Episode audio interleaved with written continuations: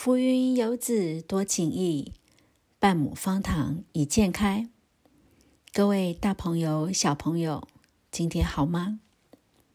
今天的方塘文学要分享的是《雪的名义》。我第一次看见雪是在小学一年级，雪出现在一张美丽的椰蛋卡上。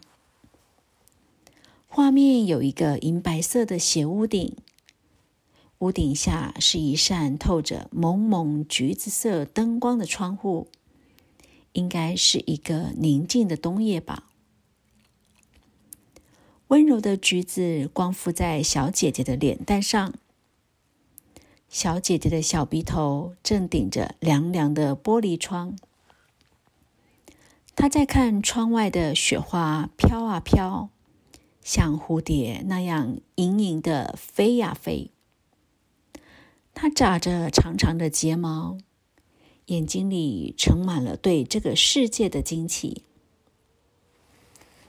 那个银白色的斜屋顶隐隐闪着光，原来屋顶上铺了一层细微的透明薄片，制造出落雪的效果。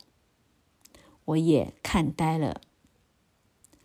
从此，神奇中带着凝和的雪之光，像一个永恒的铭印，深入了我所营造的梦幻城堡。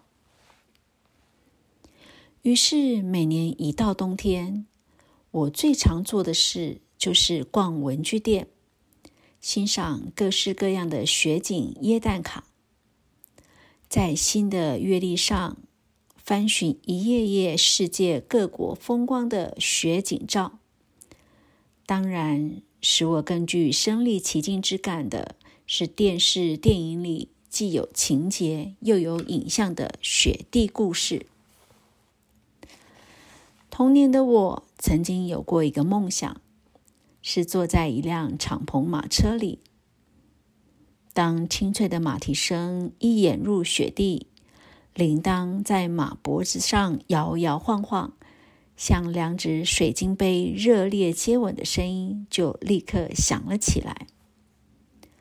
我头上戴的红绒帽，手上戴的红手套，都是妈妈一针一线织成的。我依偎在妈妈温暖的怀里，妈妈大衣领圈上的白兔毛，绒绒的轻扫我的额头。我们在雪的宁静大地里驰骋，宝蓝天幕上镶缀着无数亮晶晶的小碎钻。白雪像天使的羽翼，给世界捎来和平。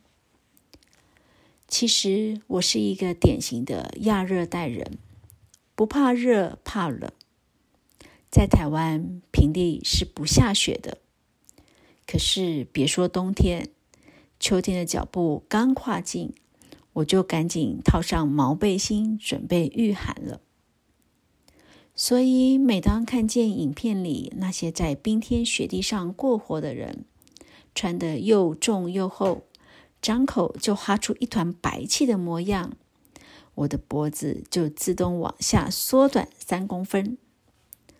我对雪的向往，实际上是抽离了寒冷的客观环境。只凭一个美的观点来感觉，雪好比一张超级吸尘网，把所有的脏乱都消化了；也好像一个世界最大号的灭音器，把所有的嘈杂都吃掉了。雪当然不是怪物，可是它具有怪物的一切神力。当他说“我来了”的时候。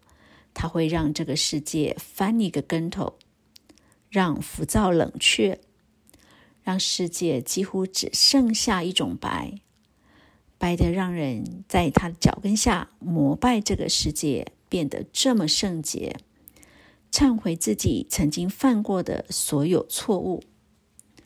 所以，雪不是黄的、绿的、蓝的，更不是花的。